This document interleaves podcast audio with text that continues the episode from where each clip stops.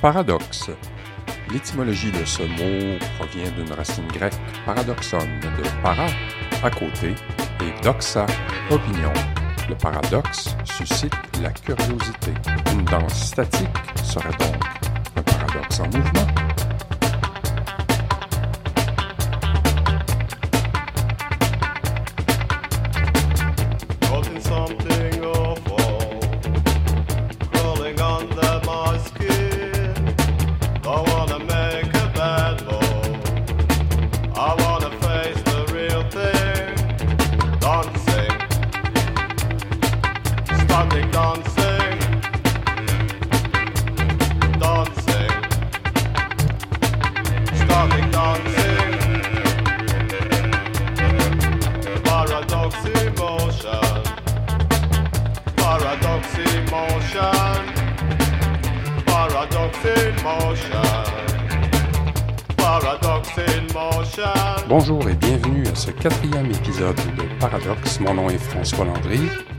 Aujourd'hui, je discute euh, avec une physiothérapeute d'exception, Hélène Maheu, qui, pour cette entrevue à nu, n'avait somme toute euh, rien à cacher.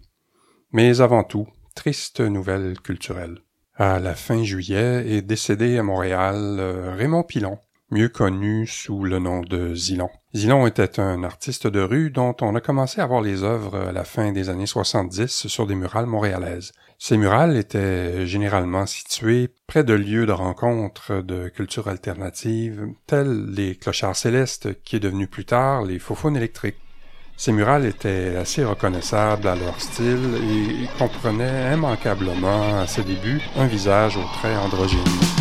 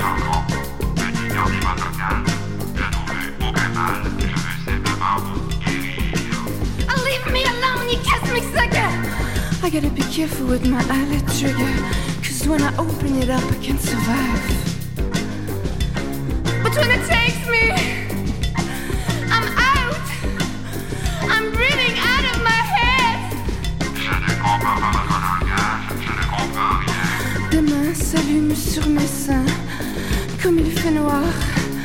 Qui est là? J'ai le cerveau plein de poussière,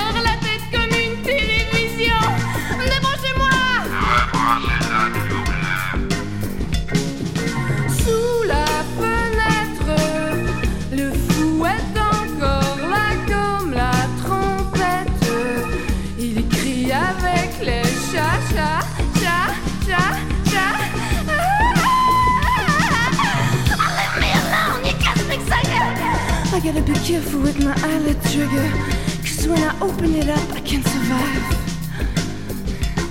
But when it takes me, I'm out. I'm breathing out of my head.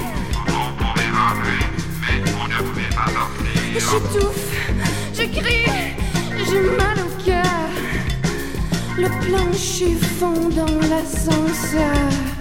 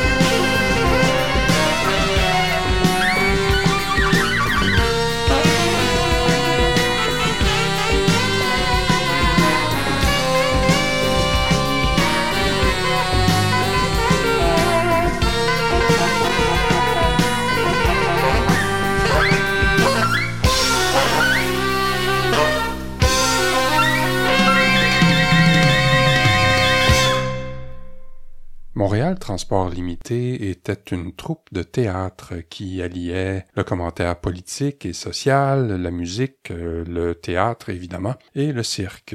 En 1981, ils ont joué successivement à l'Hôtel Nelson dans le Vieux-Montréal et par la suite au Clochard Céleste qui venait d'ouvrir suite à l'incendie euh, d'une autre salle de spectacle qui s'appelait La Grande Passe. Alors les Clochards Célestes, ici le lien avec Zilon. Par la suite, ils ont loué la salle des vétérans polonais qui plus tard est devenue la nouvelle demeure du Café Campus. Ils l'ont loué tout l'été et ils l'ont appelé le cabaret éphémère. Ils y ont joué en alternance avec d'autres grandes pointures de la scène musicale montréalaise. J'ai eu le privilège d'assister à une partie de basketball en unicycle commentée par François Gour, qui s'est avéré un délire assez délicieux.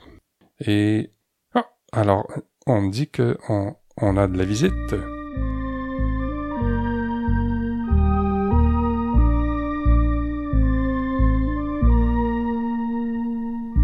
L'entrevue à nu, là où ni l'intervieweur ni l'interviewé n'ont quoi que ce soit à cacher.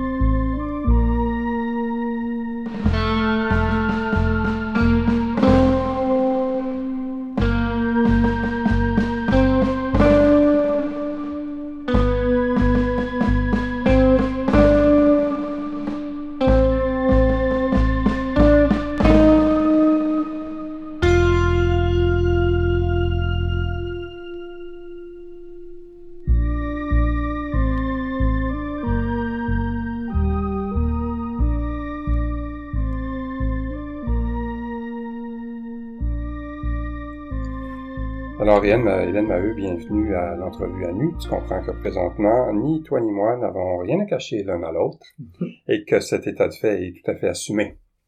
Tout à fait. Donc, euh, gradué de l'Université McGill en physiothérapie en 1978, détentrice d'un diplôme postgradué en Advanced Manipulative Therapy de l'Université de South Australia, tu as réussi les examens intermédiaires et avancés de la division orthopédique de l'Association canadienne de, de physiothérapie coup sur coup en 85 et en 86. Fait à souligner, tous ces diplômes t'ont été remis avec distinction ou grande distinction. Depuis, tu as roulé ta bosse comme clinicienne, femme d'affaires, enseignante, examinatrice du programme canadien de thérapie musculo-squelettique avancée, organisatrice de plusieurs symposiums, rédactrice et aussi conférencière sur plusieurs continents. Tout ça se fait euh, en menant une vie relativement normale, mère de deux magnifiques filles et grand-mère déjà à quelques reprises. Oups! On, on me dit à l'oreille, Hélène, que le petit euh, lapin de Everready vient de décider de prendre sa retraite. Il en a assez vu, il en a assez entendu, fait que lui, il passe à d'autres choses. Toi, je sais que tu vas continuer. Donc, euh, récipiendaire du Golden Hands Award, du mérite du Conseil interprofessionnel du Québec et du prix Carol L. L. Richards pour sa contribution exceptionnelle au rayonnement de la profession sur l'échelle provinciale, nationale et internationale. C'est ce qu'on dit de ce prix-là. Et aussi fellow de l'OPPQ. On va arrêter ici, là, si on va avoir le temps de faire une entrevue. Alors, euh, sixième euh, de neuf enfants, du genre qu'on voyait fréquemment dans les années 50. là, ça n'a pas toujours été facile socialement et financièrement pour ta famille. Hein? Qu'est-ce qui t'a amené vers ton parcours en physiothérapie? Ben, je dirais que c'est plus euh, un addon. Euh, ma mère a toujours dit, parce que j'aimais le sport, que je ferais un prof d'éducation physique, mais dès l'âge de... J'ai nagé, dans le fond, j'ai fait de la compétition de natation pendant presque une dizaine d'années, mais euh, dès l'âge de 17 ans, j'ai commencé à euh, enseigner la natation et ensuite de coacher des jeunes dans une équipe de compétition à Laval. Et je m'étais dit, oui, j'aime ça, j'aime l'enseignement, mais je me verrais pas faire ça. Alors, je me sentais pas apte à faire ça. Mais j'étais très attirée par tout ce qui était médical, tout ce qui était biologie, c'est des choses que j'aimais beaucoup. Alors, euh, je suis allée en sciences de la santé. Et après ça, je savais pas vraiment ce que je ferais, mais j'ai rencontré un orienteur. C'est l'orienteur qui m'a vraiment mis la puce à l'oreille que c'est probablement quelque chose qui m'intéresserait. Ok, donc c'est de sa faute. C'est sa faute. Eh Alors, ben. euh, parce que je suis allée un peu à l'aveugle Mhm. parce qu'il me parlait de c'est un, un travail qui est relié à la médecine, on aide les gens qui sont blessés, il m'a parlé de fractures de jambes, etc. Qu'on pourrait faire donner des exercices. Alors déjà l'élément d'exercice, le côté euh, d'aider les gens, le côté que c'était relié à la médecine, tout ça m'intéressait énormément. Alors j'ai dit ouais, ben, je vais appliquer là-dedans, je vais appliquer dans le temps dans trois universités, j'ai accepté aux trois. J'ai décidé de continuer mon parcours en anglais parce que j'avais commencé mes études en anglais euh, à partir du secondaire. Mhm. Et euh, j'avais dit, bon, j'avais des amis qui, sont- qui continuaient du cégep en anglais, de Vanier, d'aller à McGill. Que j'avais dit, ben, je vais continuer comme ça. Alors, euh, je suis entrée là et dès que j'ai commencé mes cours, je savais que j'étais dans mon élément. Ah, c'est bien, parce que en même temps, la, la pratique, elle a changé énormément depuis le temps où, C'est où sûr. toi et moi, on est à l'école. Là, c'est pas nécessairement la même chose. Non, mais la base de tout ce qui est anatomie, physiologie, pathologie, c'est des choses qui m'attiraient beaucoup. Alors, toutes ce- ces connaissances-là, j'avais une facilité à apprendre. Alors ça, ça me parlait beaucoup. Puis après ça, d'avoir à travailler avec des gens, d'essayer de raisonner avec ça. Alors, euh, j'ai été euh, tout de suite attirée dès le départ, quand j'ai commencé à travailler en 78. J'ai, euh, on avait eu Karen Austin, qui était celle qui avait eu euh, la première clinique privée à Montréal Mhm. en sport. Puis elle m'avait approché à cause que j'avais fait le cours de sport à l'université, d'aller travailler un peu par les soirs avec elle. Alors là, j'ai touché un peu le côté euh, euh, de la thérapie annuelle et elle, elle affichait des cours qui se donnaient. Et j'ai tout de suite commencé, en, dans d'une année, en finissant, de commencer à faire tous mes cours à Ottawa. Et euh, c'est ce qui m'a amené en thérapie manuelle orthopédique. Ah, mais tu vois, tu viens de, de, de répondre à ma prochaine question qui était en 78. Il y avait juste trois ou quatre cliniques à Montréal, Oui, des cliniques privées là, qui, qui œuvraient. Euh, généralement, les physios ils faisaient des rotations aux trois, quatre mois là, pour dire ben, un petit peu dans, dans toutes sortes de champs de, de pratique. Euh, trois mois en neuro, trois mois en amputé, euh, trois mois en orthopédie. Donc, c'est c'est un petit peu à cause de Karen que tu as décidé de- d'aller Ben, c'est chez elle que j'ai vu. Non, je dirais que j'ai décidé lors de ma dernière année à l'université, on avait le choix à McGill On devait faire deux mois d'internat au Québec si on voulait pratiquer au Québec, mais on pouvait faire deux mois à l'extérieur. Et j'ai décidé, j'étais jamais, j'avais jamais voyagé. J'ai décidé d'aller dans l'Ouest canadien et été acceptée à l'hôpital général de Calgary. Et à Calgary, c'est un immense hôpital. Il y avait au moins 30-35 physios. Et été placée en orthopédie avec des patients en externe et après avec des patients en interne. Et les deux physios que j'ai eus, c'était des gens qui avaient fait leur niveau 3 en thérapie manuelle. Et c'est eux autres, c'est vraiment eux autres et la qualité de la physio qu'il y avait dans l'Ouest canadien avec beaucoup d'anglaises qui venaient aussi, qui avaient été formées en Angleterre, qui sont venues euh, euh, dans les années 50-60 dans l'Ouest canadien. Et c'est à cause d'eux autres que j'ai vraiment eu la piqûre.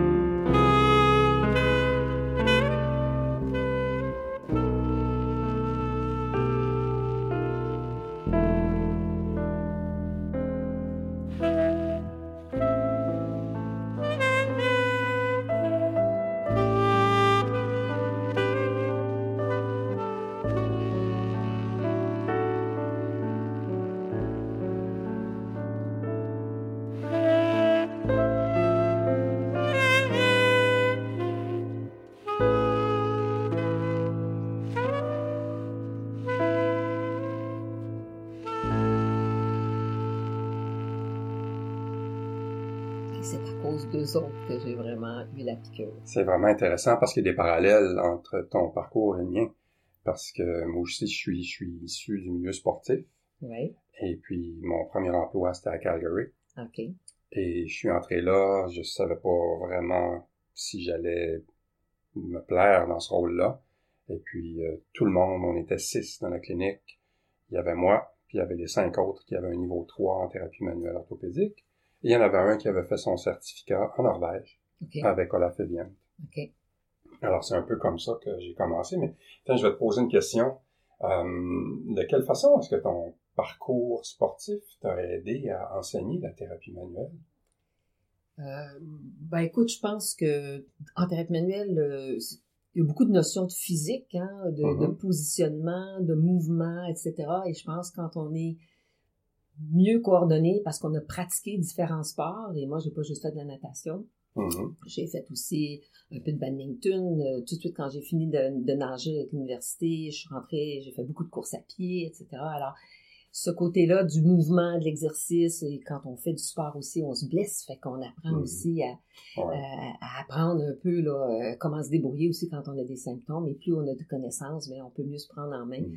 Alors, euh, je pense que le côté sportif, euh, de mouvement, d'exercice, etc., ça m'a plu beaucoup et je pense que ça m'a, ça, ça se marie bien. On voit beaucoup de physios comme ça qui rentrent dans le domaine, qui ont Mhm. ce background-là et qui ont l'intérêt encore de, de, de s'améliorer, d'améliorer leurs connaissances pour Ouais. encore là même se mieux se reprendre en main eux-mêmes.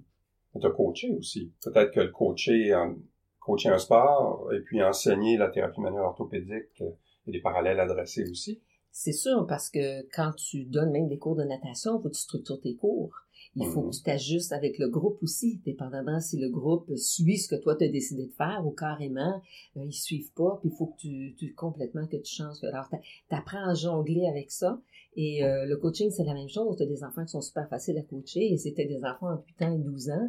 Alors il fallait que ça soit fun aussi, il fallait que ça soit plaisant, il fallait organiser beaucoup de jeux à l'intérieur, des exercices qui étaient quand même exigeants. Mhm. Alors, euh, je pense que ça, ça, la structure de ça, ça m'a donné une bonne base. Et moi, je pense que quand tu es au secondaire, puis euh, j'ai toujours joué à tous les sports qu'il y avait après l'école, et en plus, je nageais quatre fois par semaine, il faut que tu te structures dans ton étude. Puis j'ai jamais eu de difficulté, mais je, je travaillais fort à l'école aussi. Mhm. Puis euh, je pense que cette structure-là, ça m'a aidé plus tard. souvent, les gens m'ont dit Comment tu fais pour arriver avec euh, deux enfants, euh, t'enseignes les fins de semaine, tu prépares tes cours, en plus tu travailles à temps plein, mais c'est de l'organisation. Et je pense qu'on dit toujours, hein, si tu veux quelque chose, euh, si tu veux que quelque chose soit fait, demande à quelqu'un qui est bien occupé parce Mhm. qu'ils vont peut-être être capables de structurer dans leur horaire. Et c'est pour ça que j'ai toujours pris un Mhm. défi après l'autre euh, Oui. dans ma carrière. Ben, effectivement, hein, on voit ça chez beaucoup d'athlètes euh, qui finissent par développer le sens d'organisation pour être capable de faire beaucoup de choses, probablement plus que ce que la moyenne des gens euh, est capable de, de faire. Mais euh, ton, ton intérêt en thérapie manuelle t'a amené euh, à partir en Australie pendant un an. Ça te vient de là, le, goût du voyage? Probablement, parce que j'avais pas voyagé beaucoup avant. Mais encore là, j'ai eu un prof dans un cours de vertébrale 2 qu'on appelait dans le temps, V2, qui c'est l'équivalent des cadrans inférieurs 2 maintenant, avec euh, Wendy Aspinall, euh, qui est de Toronto. Et c'est elle qui donnait plusieurs cours à Ottawa. J'ai fait un premier cours avec elle. Et euh, Et elle, j'ai tout de suite vu la structure de son cours et comment qu'elle posait des questions pour essayer de comprendre le problème de, par exemple, elle prenait quelqu'un dans le groupe pour évaluer. Et je suis Mhm. allée la voir après le premier jour pour lui dire, j'aimerais ça savoir où tu as appris de la façon d'aborder le patient, puis de d'évaluer, puis de t'en aller plus direct au but, tout ça. Elle dit, écoute, moi j'arrive, euh, il y a deux ans, elle avait fait son cours en 78. J'ai fait un cours à Perth d'une année en thérapie manuelle avancée. Et moi, à ce moment-là, bon, on était en 80. J'ai dit, ben moi, je suis vraiment intéressée à faire ça. Et ce qui est cocasse, c'est que mon conjoint, on n'était pas encore mariés à ce moment-là, mais j'ai toujours avec le même conjoint, il avait fini en biologie marine. Et lui, son rêve, on faisait beaucoup de plongées sous-marines, c'était d'aller à la Grande Barrière de Corail. Ah. Qu'il m'avait déjà drillé l'idée que, à un moment donné, très tôt dans le début de notre carrière, on partirait en voyage et on irait en Australie. C'était son dada. Et quand je suis revenue de ce cours-là et que je lui ai conté que, écoute, il un prof, tu sais, je pourrais aller faire une formation, il a dit oui, vas-y, inscris-toi, puis en même temps, on peut voyager. Fait que Mm. ça, ça m'a inspiré aussi, mais euh, c'est vraiment ce prof-là là, qui m'a... Puis j'avais eu, bon, cette introduction quand j'avais été en, à Calgary, quand je suis revenue à Montréal, tout de suite, j'ai regardé pour faire les formations et ils se donnaient pas à Montréal, ils se donnaient à Ottawa. Que Mhm. j'ai fait toutes mes formations jusqu'au niveau 3. Et là, ben, à ce moment-là, ben, j'avais déjà commencé à faire les demandes et euh, tout s'est fait par écrit pour euh, l'inscription à l'université parce que je pouvais pas aller pour une entrevue. Et euh, ben, c'est ça, été acceptée. Puis je pense que ce qui a pesé dans la balance, ils n'avaient jamais pris personne de l'Est du Canada dans cette formation-là d'une année. À Adélaïde, où je suis allée avec Maitland. Mhm. Et euh, j'étais francophone, j'étais intéressée à l'enseignement et j'avais déjà fini le gros de la formation au Canada. Là, j'arrivais avec un bon bagage. Et j'étais pas trop vieille, ça faisait juste quatre ans que j'avais fini, puis eux autres, ils voulaient pas prendre des gens, des gens qui avaient travaillé pendant 15 ans et d'avoir à changer toutes leurs faux plis puis de leur donner une autre méthode de travail. Je pense qu'on a juste quelques années, on cherche encore. Puis même si j'avais fait des formations, j'avais besoin de la supervision clinique. Et dans cette formation-là, il y avait trois journées, trois demi-journées par semaine, 12 heures, où tu étais suivi en clinique par un mentor. Toujours avec quelqu'un, hein? Toujours Avec toi? Oui. Où tu avais quelqu'un qui était responsable de toi. Mettons, une personne, on était neuf étudiants, il y Mhm. avait trois profs.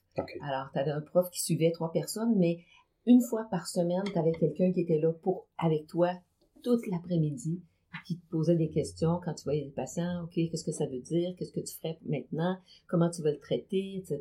Alors, tu étais bombardé de questions. Et Maitland, entre autres, une sommité, Mhm. était avec nous aussi euh, une fois peut-être par deux ou trois semaines. Il passait toute l'après-midi avec eux. Tout le monde, ça les énervait beaucoup. Moi, je disais non, je suis là pour apprendre. Si je ne sais pas, il va me le dire. Et j'ai euh, vraiment... Ce qui est la meilleure attitude à avoir aussi. Ben là. oui, ben, on, on- on est des étudiants quand même, faut pas s'attendre qu'on sait tout. Puis, euh, euh, c'était, c'était un cours qui a changé ma carrière.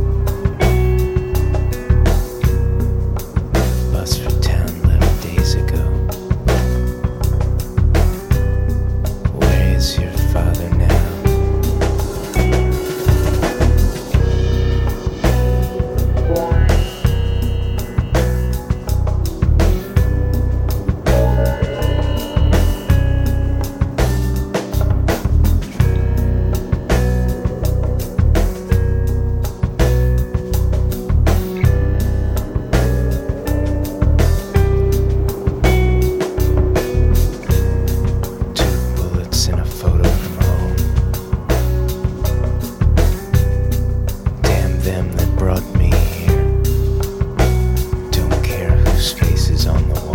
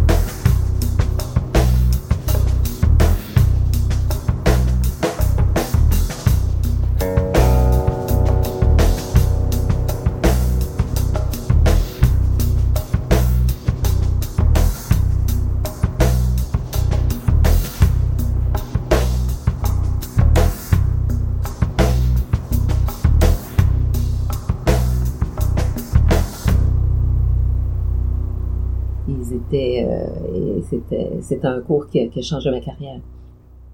Donc, de, retour ici, tu travailles, entre autres endroits, à la clinique de physiothérapie Castonguay.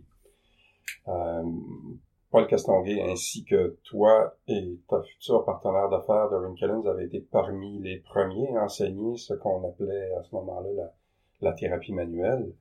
C'est même ton mari, Michel Cloutier, qui avait fabriqué quelques tables de traitement, hein, des tables fixes et quelques marchepieds pour la clinique de physiothérapie Castonguay. Oui. Ça fait quelques années. Ton, ton mari, c'est un bricoleur.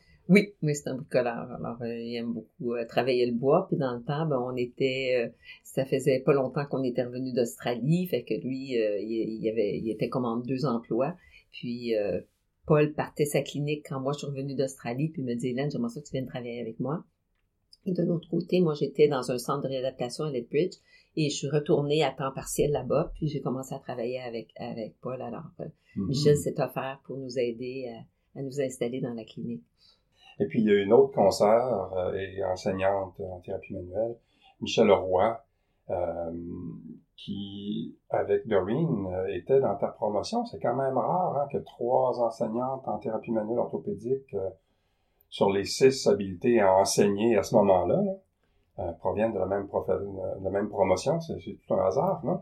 C'est tout un hasard, surtout qu'à McGill, on n'avait pas grand-chose en orthopédie, je dois dire, à ce moment-là. Alors, je dénigre pas McGill maintenant, mais c'est sûr que on avait très peu de formation. Mhm. Et euh, moi, je me suis intéressée, puis j'ai commencé mes cours de formation euh, un petit peu avant eux autres, parce que je suis allée tout de suite à, à Ottawa, puis Doreen, elle a pris euh, un angle un petit peu différent en allant à- en hôpital. Mais Michelle est venue travailler en privé aussi, encore chez Karen Austin.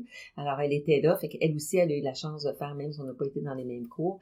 Et quand moi, je suis partie en Australie pour faire une année de cours euh, pour le diplôme avancé en thérapie manuelle orthopédique, j'étais, Michel partait à Vancouver faire le cours de trois mois Ah oui. avec Earl puis Cliff puis tous nos mentors qui viennent de l'Ouest. Ici, je fais une parenthèse historico-socio-politique. Donc, les mentors euh, dont Hélène parle, euh, il y a quatre Anglais et un Néo-Zélandais, donc euh, David Lamb, Earl Petman, Cliff Fowler, Jim Meadows et le Néo-Zélandais John Oldham, qui se sont tous installés euh, soit en Alberta ou en Colombie-Britannique euh, durant les années 70. Oldham, Lamb et Fowler ont été des acteurs importants dans la mise sur pied de la Fédération internationale de physiothérapie manuelle orthopédique, mieux connue sous l'acronyme IFONT.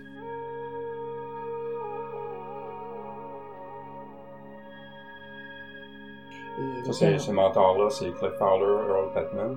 Exactement. Puis dans ces cours-là, je pense que Diane Lee avait déjà commencé à enseigner parce qu'elle était dans les promos avant. Mais il y avait Carol Kennedy qui suivait le cours. Il y avait Jan Locock. C'était tout dans la même formation que Michel. Et Mhm. Michel a fait sa formation de trois mois dans l'Ouest en même temps que moi je faisais mon cours d'une année. Qu'après ça, elle, elle a commencé puis on a passé nos examens avancés la même année. Fait qu'on a pu pratiquer ensemble. Entre autres, euh, moi, j'ai toujours voulu redonner tout ce que j'ai pu avoir quand j'étais en Australie. Et on n'a pas de formation encore maintenant au Canada, sauf si on est rentre dans l'université, d'avoir de la supervision clinique et tout ça. Ouais. Fait que je me disais, non, non, il faut, il faut partager. Puis j'ai toujours aimé l'enseignement. Fait que ça, c'est peut-être le côté qui m'est resté là, de tout jeune, d'aimer enseigner la natation. Mhm. Mais euh, c'est ça, alors... euh, Et puis après, ben, tu fondes une famille, tu te lances en affaires. mhm. Le référendum de 80 a peut-être laissé certaines traces dans notre société à ce moment-là. Euh, tu viens d'un milieu francophone, pas particulièrement aisé, à moins que je me trompe. Non, non, j'ai perdu mon père très jeune. Mon père avait 51 ans, puis on est resté à ce moment-là. Il y avait, pour les neuf enfants, il y en avait deux qui étaient mariés, mais on était sept à la maison. Et c'est ma mère qui nous a élevés. Mhm. Et pour elle, ce qui était important, c'était de nous donner une éducation. Alors, euh, ça, c'est c'est très, très prisé dans notre famille. Puis, euh, quand mon père est décédé, que mon père était parfaitement bilingue, il disait l'anglais, c'est facile, fait que les plus vieux sont tous allés au collège classique. Euh, mais euh, ma mère voulait nous mettre en anglais parce qu'elle voyait qu'il y en avait des plus vieux, qui n'avaient pas pu avoir des emplois parce qu'ils parlaient pas anglais. Alors, moi, j'ai été celle, quand mon père est décédé, j'avais juste 12 ans, et elle a dit, bon, là, tu viens de finir ton primaire, et là, tu vas, on va aller pour une entrevue, puis j'aimerais ça que en anglais. Mais l'entrevue, j'étais complètement nulle. Alors, euh, le directeur d'école, il a dit, il faudrait qu'elle refasse sa septième année. Fait, que- fait que moi, j'étais dans cette, cette cohorte-là des années, fin des années 60, où est-ce qu'on nous faisait redoubler une année. Mhm. Puis là, on apprenait la langue, puis après ça, ben, quand on rentrait au secondaire, ben, c'était beaucoup plus facile. Ah oui, évidemment, c'est sûr. Donc, venant d'où tu viens, euh, puis tu te lances en affaires avec euh, la mère de ta partenaire qui est alors députée du Parti libéral du Canada. Euh, il y a dû avoir quelques conversations au niveau politique euh, quand vous... Ben, Doreen et moi, on n'était pas très, très politique. Hein. La mère de Doreen, c'est quand même quelqu'un qui vient du Cap de la Madeleine. Alors, Mhm. Doreen parlait français, son mari parlait français tout le temps à la maison. Son père était carrément anglophone, était plus euh, irlandais. Alors, euh, elle, Doreen, a parlé les deux. Ensemble, on a toujours mélangé les deux aussi.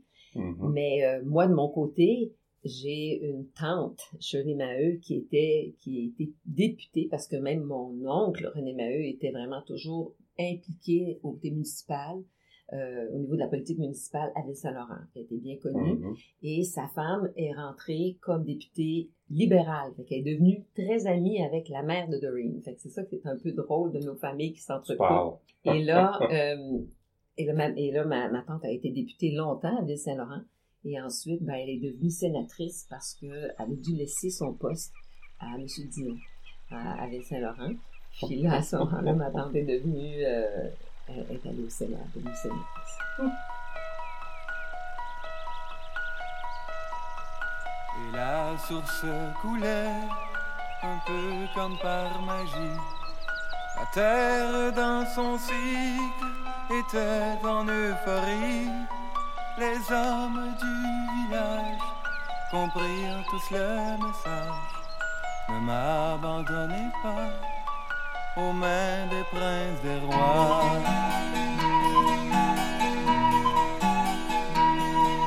Et puis les princes vinrent pour chasser nos ancêtres. À quoi bon résister? Ils ont toujours raison. Où sont-ils donc passés Les hommes d'autrefois, ceux qui marchaient pieds nus dans les sentiers des bois. Les hommes se ressemblent mais ne parlent pas le même langage. Oh, c'est difficile d'apprendre la langue de son pays. Dans un endroit caché, les chefs se sont levés. Nous reviendrons plus tard, plus fort et plus instruits. Nettoyer le village de ces mauvais esprits rétablir l'équilibre de risque d'agonie.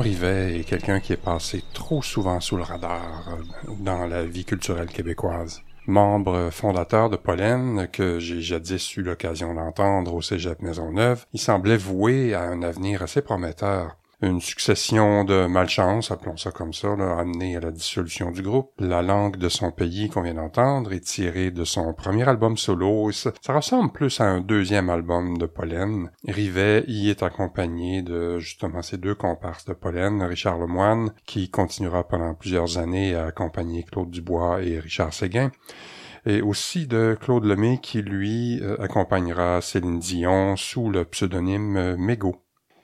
Par la suite, euh, Rivet écrira des paroles pour Joe Bocan, entre autres, et euh, continue à écrire euh, des musiques de films.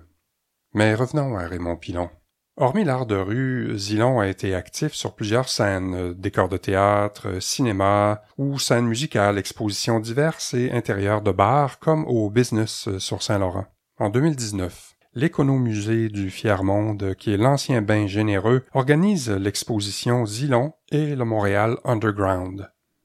Parallèlement, il réalise une murale dans la salle du théâtre Le Diamant à Québec. Cette fresque, réalisée à la demande de Robert Lepage et Linda Beaulieu, rend hommage au fantôme du chouclac déchaîné, le pendant québécois des Faufounes, où on a pu entendre au tout début des années 80 Simple Minds, Fingerprints, Déjà Voodoo et Minutemen. Sa mort est une perte sèche, pour ses proches évidemment, mais aussi pour la vitalité culturelle québécoise.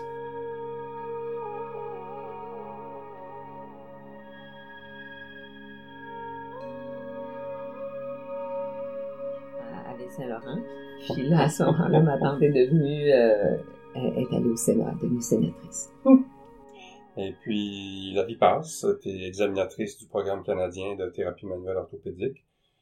Tu as vu le changement, toi, de l'ancien système où le candidat passait la totalité de l'examen pratique euh, avec deux examinateurs qui n'avaient pas nécessairement de questions écrites. Hein, puis l'examen pouvait bifurquer à tout moment vers un sujet ou un autre. Euh, maintenant, les examinateurs ont une série de questions et ne, peuvent absolument pas dévier de celle-ci. L'avantage, les inconvénients? Écoute, ça a été un gros changement. Euh, D'un côté, des avantages que moi j'ai vus, c'est qu'on couvre beaucoup plus de matière. Alors, moi, je me rappelle personnellement de passer mes examens, puis si tu tombais sur quelqu'un où son dada, c'était, je donne un exemple, euh, la sacoliaque, tu avais plein de questions sur la sacoliaque. Fait que des fois, de savoir qui était ton examinateur, tu savais un petit peu comment te préparer, mais des fois, tu avais eu zéro question sur le membre supérieur. Fait que, tu sais, il y avait des grosses lacunes, moi, je trouve. Mhm. Tu sortais de cet examen-là, puis tu dis, ben là, ils ont vraiment pas testé ce que je sais. Puis, euh, mais, tu sais, je veux dire, c'était quand même, on rentrait vraiment en profondeur dans un sujet, puis ça allait plus loin au niveau clinique. Et ce côté-là, c'était vraiment valable, mais on le perd un peu maintenant, parce que maintenant, on a des questions, et, euh, mais on couvre toutes les régions, on couvre tous les sujets, et ça, c'est bien, mais on en effleure plusieurs, puis on peut pas non plus voir le, raisonnement de la personne. C'est pas du tout un examen de raisonnement clinique, c'est vraiment un examen euh, technique et de connaissance. Alors, c'est de voir les habiletés de la personne, si elle a une restriction ou bien le patient présente telle telle chose, qu'est-ce que tu vas évaluer, montre-nous-le, etc. Mais on peut pas aller autant en détail. Fait qu'il y a de, je pense a du bon quand même, le fait qu'on touche à plus de sujets, puis les gens sortent de là, puis si tu as, mettons, une faiblesse un peu, par exemple, dans la région cervicale, que tes connaissances, ou tu as plus de difficultés euh, d'un point de vue dextérité avec certaines manœuvres, mais tu es très bon en périphérique, ben, tu vas aller quand même aller chercher euh, un équilibre là-dedans, qui, de l'autre façon, euh, si on tombait sur un sujet où tu n'étais pas à l'aise, mais là, à ce moment-là, s'il y avait un tiers du- de l'examen qui se passait là-dessus, ça, ça pouvait, ça pouvait démolir des gens qui Mhm. avaient de la difficulté à reprendre le dessus quand on arrivait dans une autre région. Alors, euh, je pense qu'en tout et partout, il y a quand même eu du bon. Oh oui, fort, fort probablement. C'est sûr qu'on vise moins profond, mais beaucoup plus large. Oui. On fait le tour. Oui.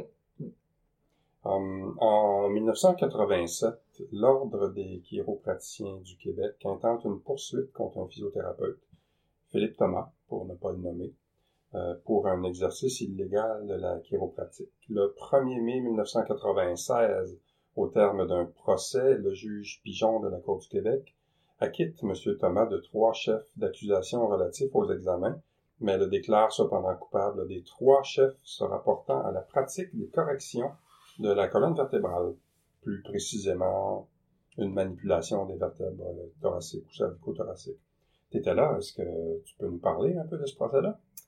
Oui, j'ai été euh, demandée euh, par l'ordre, que l'ordre voulait, dans le fond, euh, défendre ce, membre-là, qui jugeait qu'il n'y avait pas, euh, dans le fond, c'était en cours criminel, parce qu'on on lui disait qu'il avait fait le travail d'un chiro. Et euh, moi, j'ai fait partie d'un panel de quatre personnes avec Paul Castonguay, les deux francophones, un avocat du Québec, et il y avait Earl Petman, un- Mhm. un de nos, euh, de nos grands mentors. Et il y avait aussi Bob Sydenham, qui à ce moment-là était très impliqué au niveau de la Fédération internationale en thérapie manuelle orthopédique. Alors les quatre ensemble avec euh, l'avocat, on a travaillé pendant des semaines à ressortir de la littérature. C'était pas aussi facile à ce moment-là, là, Mhm. en 96 que ce l'est maintenant de trouver de la littérature. Mais on est allé très loin dans la littérature euh, jusqu'à, on sait que la CP a été fondée comme en 1920-1921. Alors de voir qu'est-ce qui se faisait ou comment on décrivait la thérapie manuelle Mhm. ou même le travail des physiothérapeutes. Et on a mis l'emphase sur le fait que, alors moi j'ai été, vu que j'ai- j'avais à ce moment-là déjà mon diplôme euh, de l'Australie, fait que j'avais comme une maîtrise, si vous voulez, une demi-maîtrise, parce que c'est un diplôme postgradué qui est une maîtrise maintenant. Et euh, on, on m'a demandé que ce soit moi qui soit dans le box. Mhm. Et Mais- aussi, tu avais une compréhension de ce qui se faisait ailleurs dans le monde. Exactement. Parce que j'avais eu déjà ça, puis déjà en 80, à partir de 86, j'étais venue ici en France et en Suisse enseigner. J'avais déjà commencé à enseigner en Europe. Alors, je savais un petit peu plus qu'est-ce qui se passait. Et déjà en 96, euh, j'étais la déléguée canadienne au sein de la Fédération internationale. Alors, je représentais le Canada. Fait que j'avais des connaissances un petit peu internationales. Mais dans les écrits, ce qu'on a fait ressortir, c'est que en physiothérapie, on pouvait faire, dans notre champ de pratique, il y avait de la mobilisation articulaire, il y avait de la manipulation et il y avait aussi tout ce qui était tissu mou, alors massage et autres. Alors, c'est les points qu'on a dû avancer et on a dû aussi dire que le Canada, qui depuis, je sais plus exactement la date, c'est 84 ou un petit peu avant, est devenu membre de la fédération. Ça veut dire que le programme canadien était reconnu par la Fédération internationale Mhm. en thérapie manuelle orthopédique à ce moment-là. Alors, on avait des, critères très précis pour passer nos examens, le nombre d'heures, etc. Et Mhm. la manipulation faisait partie de ça. Mais au niveau de, du débat, ça a été beaucoup plus qu'on n'était pas formé nécessairement en terminant l'université. Mais il fallait faire valoir qu'on avait plein d'autres cours après qui nous permettaient d'être formés et que la manipulation avait toujours été une partie intégrante, même si elle n'était pas couverte dans le cursus à l'université. Et c'est sûr que maintenant, quand on pense à plus de, de 25, euh, 27, 28 ans plus tard, que là, c'est très bien intégré parce que ça avait été justement une recommandation après ça de Mhm. l'ordre et aussi de l'Office des professions que ces techniques-là devraient être, faire partie du, de- du curriculum ou du cursus là, à l'université pour avoir déjà une base. Parce que vous dites qu'on n'avait rien, mais fallait que j'explique un peu la base qu'on avait et comment est-ce qu'en post-gradué, on allait chercher les qualifications. Mais dis-moi, là, là tu étais là en 1996. Après, euh, en 97, on est allé en cours d'appel. Et puis en, en 2000, euh, la, juge Louise Otis prononce l'acquittement de Philippe Thomas. Euh, évidemment, l'Office des le- l'Ordre des chiropraticiens a tenté d'amener sa cause en Cour suprême du Canada, euh, mais la Cour suprême a décidé en 2001 de ne pas l'entendre. Qu'est-ce qui s'est passé dans l'argumentaire pour que, justement, euh, le jugement soit renversé d'un juge de la première instance euh, par la suite? Ce qui est arrivé, c'est que quand ça va en appel, mais là, c'est comme, tu as des juges qui sont là avec les avocats. OK? Alors, nous, on n'est pas là. Alors, ils ont repris toute la preuve et ils sont revenus sur tout ce qui avait été écrit par rapport à ce qu'on avait dit. Et ils ont refait encore une preuve pour vraiment clarifier tout ce qui avait été dit. Puis ces trois juges-là ont jugé ensemble que oui, ça faisait partie de la pratique de la physiothérapie. Euh, Et- Donc, ils te demandent pas de revenir témoigner. Et tout ça, ça avait été fait Ça avait été fait. en amont. Alors, nous, on il a eu- était en attente. Là, il n'y avait rien d'autre qu'on pouvait ajouter à la, à la cause, mais j'avais quand même été questionnée pendant une journée et demie à ce moment-là, là, en, en 96. Alors, euh, je dirais qu'au niveau international, beaucoup de gens suivaient ça à la loupe, parce que si tu commences à... Ça, s'est fait dans, certaines, euh, dans certains États aux États-Unis, où les physiothérapeutes ont dû euh, prendre des décisions de dire, de renoncer à faire de la manipulation s'ils avaient le droit de faire autre chose, ok? Euh, oui. euh, soit avoir de l'accès direct ou autre chose, mais il, il avait dit non, on fera pas de la manipulation, puis il avait laissé ça au chiro. Ouais. On voulait pas du tout que ça aille là. Ça, ça faisait partie d'une vague de fond. Là. Vraiment, c'est les chiropraticiens dans presque la moitié des États aux États-Unis et au Canada euh, poursuivaient les exactement. physios pour ça. Mais là, c'était pour créer vraiment une jurisprudence. Et là, on- tout le monde retenait leur souffle, puis ben, c'est ça, on l'a su euh, en 2000, je crois. Que, justement, que tu as dit 2001 tantôt, je pensais que c'était 2000 que c'était sorti le jugement. Et euh, En 2000. Oui, en 2000 que c'est 2000. sorti. Puis là, ben, à ce moment-là, ben, tout le monde a été euh, vraiment, vraiment soulagé. Je me souviens, j'étais au congrès de l'IFOMP à Perth, en Australie. Puis il en, il en parlait justement. Puis il en parlait comme quoi que ça s'était réglé. Puis finalement, ben, on perdait pas ce droit-là. Mhm. I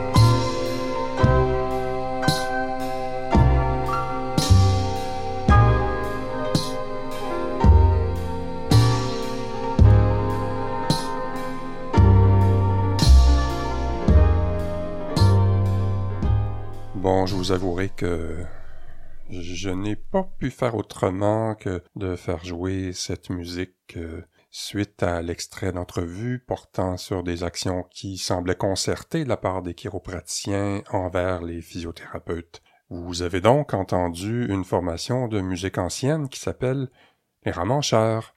Tiré de leur seul album qui est éponyme. Vous avez entendu la pièce Requiem pour un trébuchet. Par la suite, euh, Robert Wyatt, qui était une figure de proue du rock anglais des années fin des années 60, euh, 70 et 80, fondateur de Soft Machine avec David Allen et Kevin Ayers. Wyatt était un membre actif euh, du Parti communiste anglais et l'album Nothing Can Stop Us est une collection de chansons de résistance populaire. Suite au refus de la Cour suprême du Canada d'entendre la cause des chiropraticiens, le titre At Last I Am Free tombait sous le sens.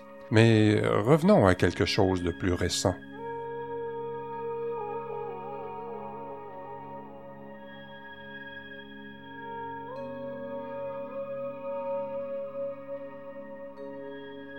Et là, euh, tu donnes, toi, de la formation à l'international depuis de nombreuses années, mais depuis 2012, le développement des compétences des kinés français tient une place prépondérante dans, dans ta vie d'enseignante. Euh, Oui. C'est une ramification de la, de la compétence canadienne, c'est un, un prestige personnel lié à l'é- l'élaboration du programme, ou c'est simplement l'élan vers, encore une fois, la transmission de la connaissance qui, qui te motive? Ben, je pense à cause de mon implication au niveau international. Alors, euh, comme j'ai dit, j'étais déléguée canadienne de 96 à 2000. De 2000 à 2004, j'étais sur le, comité, dans le fond, le CA de l'IFOM, la Fédération internationale. Et déjà en 2000, 2004 et 2008, on a euh, postulé pour avoir le congrès de l'IFOM au Québec. Moi, avoir fait, j'ai commencé à aller au congrès, c'était aux 4 ans, à partir de 88, là, à Cambridge en Angleterre, et j'en ai pas manqué un. Et je savais l'envergure que ça avait d'aller dans ces congrès-là, et je voulais amener ce congrès-là au Québec.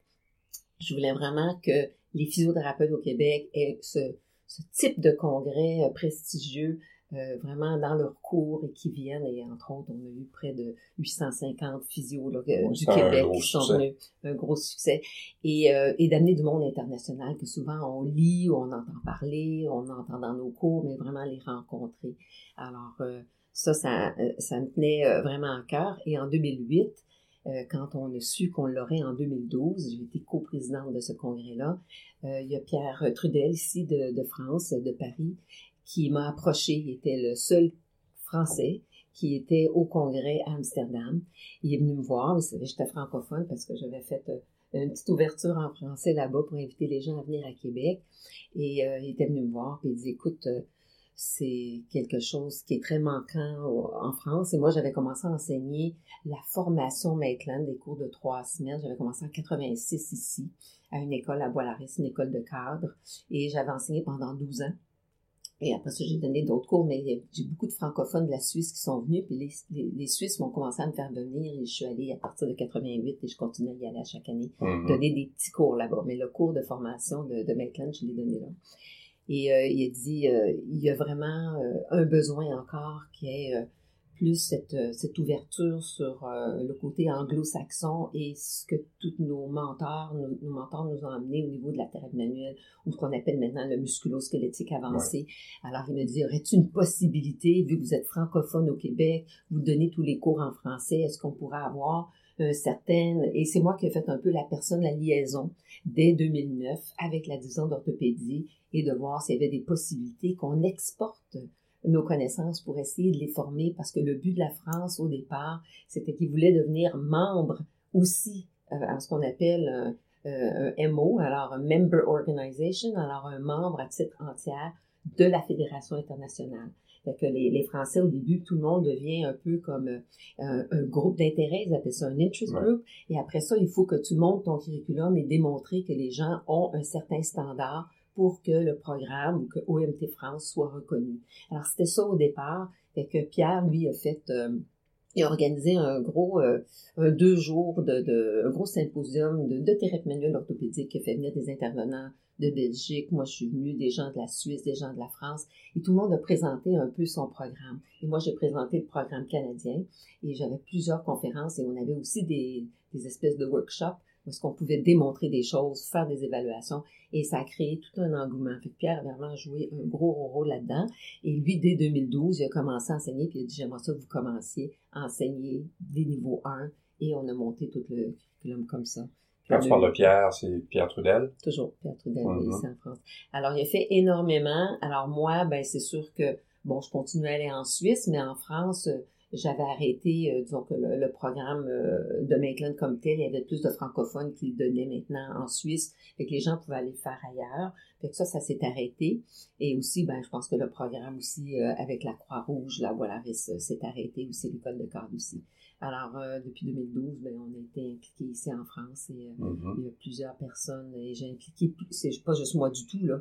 Le succès qu'on a eu ici, c'est vraiment tout le regroupement de tous les enseignants qu'on a au Québec qui enseignent pour la QPMA, qui est l'Association québécoise euh, de, de manuelle orthopédique. Alors, euh, c'est ça. Alors, musculo-squelettique avancé, ça s'appelle maintenant. Ouais. Et euh, ben, c'est ça. Alors, c'est un peu ça. Alors, c'était pas, euh, pas du tout personnel. Je pense que j'ai été approchée, j'ai vu l'opportunité, euh, on a dû travailler pour montrer un contrat. On avait des gens très ouverts euh, euh, au niveau de la division d'orthopédie quand ça s'est négocié.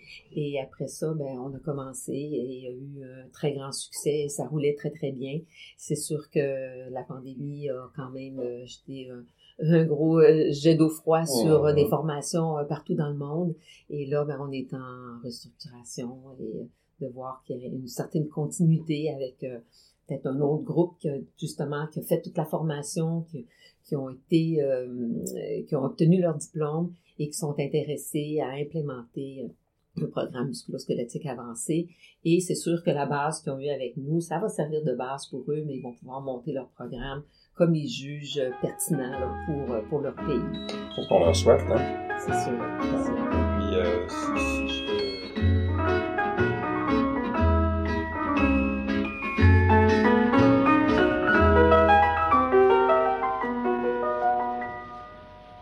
revient à ma mémoire des souvenirs familiers. Je revois ma blouse noire lorsque j'étais écolier. Sur le chemin de l'école, je chantais à pleine voix des romances sans paroles, vieilles chansons d'autrefois. Douce France, cher pays de mon enfance, bercé de tendre insouciance, je t'ai gardé dans mon cœur. Mon village, au clocher, aux maisons sages, où les enfants de mon âge ont partagé mon bonheur. Je t'aime et je te donne ce poème. Oui, je t'aime dans la joie ou la douleur. Douce France, cher pays de mon enfance, bercé de tendre insouciance je t'ai gardé dans mon cœur.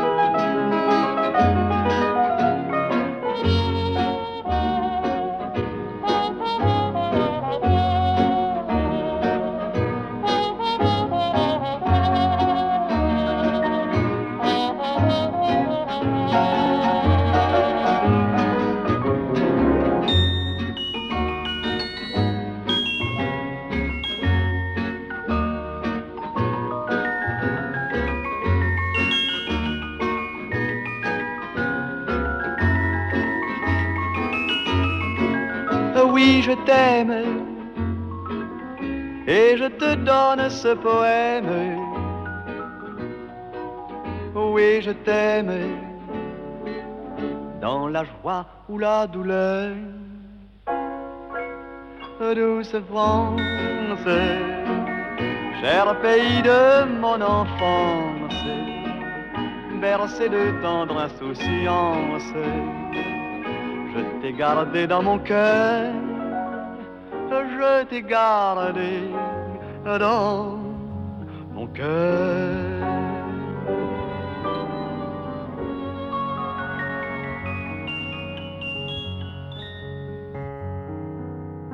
Quand les hommes deviennent sages, polis, polis, trop polis, et que tu ne vois plus ton visage dans le miroir des polis de leurs yeux qui te traversent, comme si t'étais pas devant. Ô femme, c'est que ta jeunesse s'est envolée dans le vent, le vent qui claque les portes le vent qui sait le vieillard de l'arc et les feuilles mortes. Allez débrouillard, allez débrouillard. Prendre des bains de mousse, croquer les biscottes sans sel. Sur ta peau d'aile une rousse, on virait tes lunes de miel. C'est fini, a plus personne pour les caresses déplacées. Tu peux repasser ton automne à la vapeur du passé, les bras tendus comme des tiges. Au jeu des tu seras seul jusqu'au vertige. Allez débrouillard,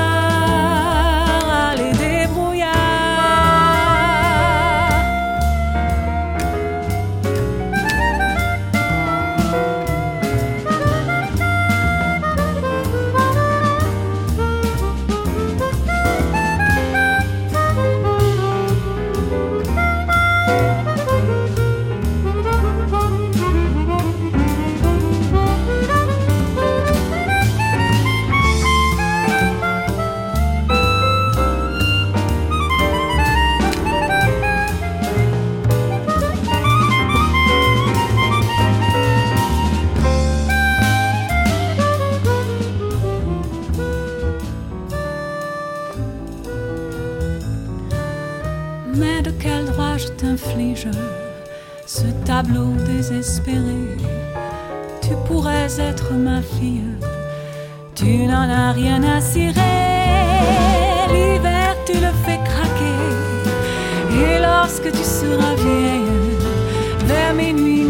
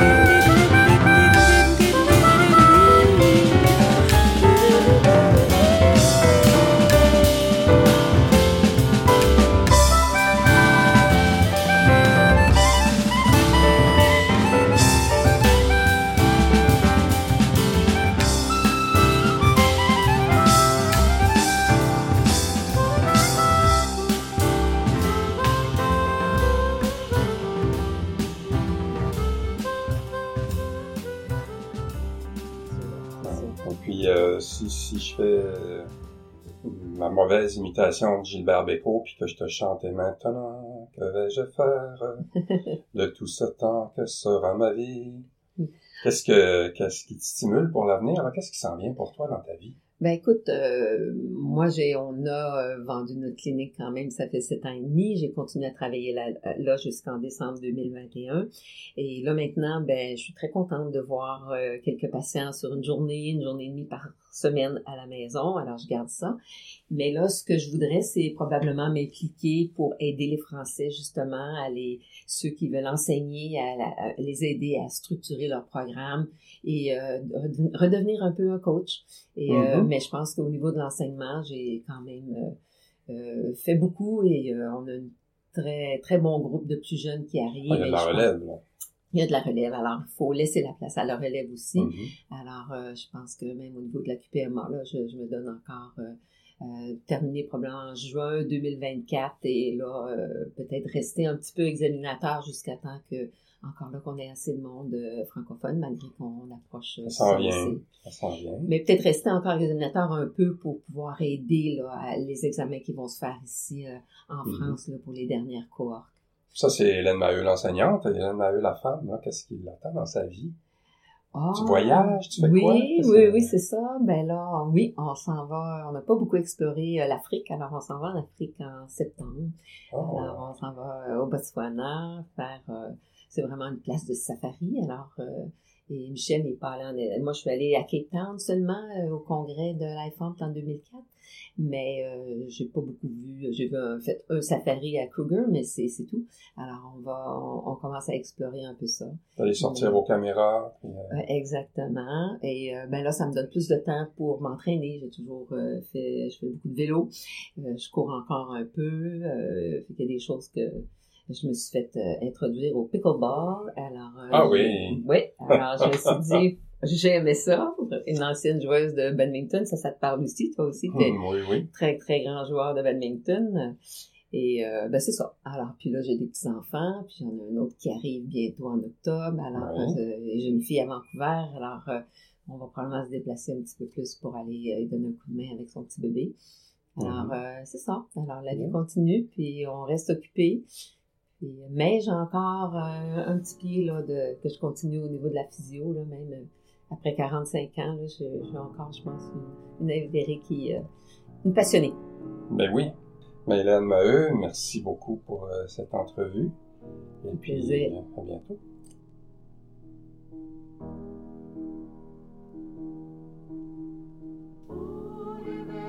Ceci met fin au quatrième épisode de Paradoxe. J'espère que vous avez apprécié l'entrevue avec une physiothérapeute d'exception.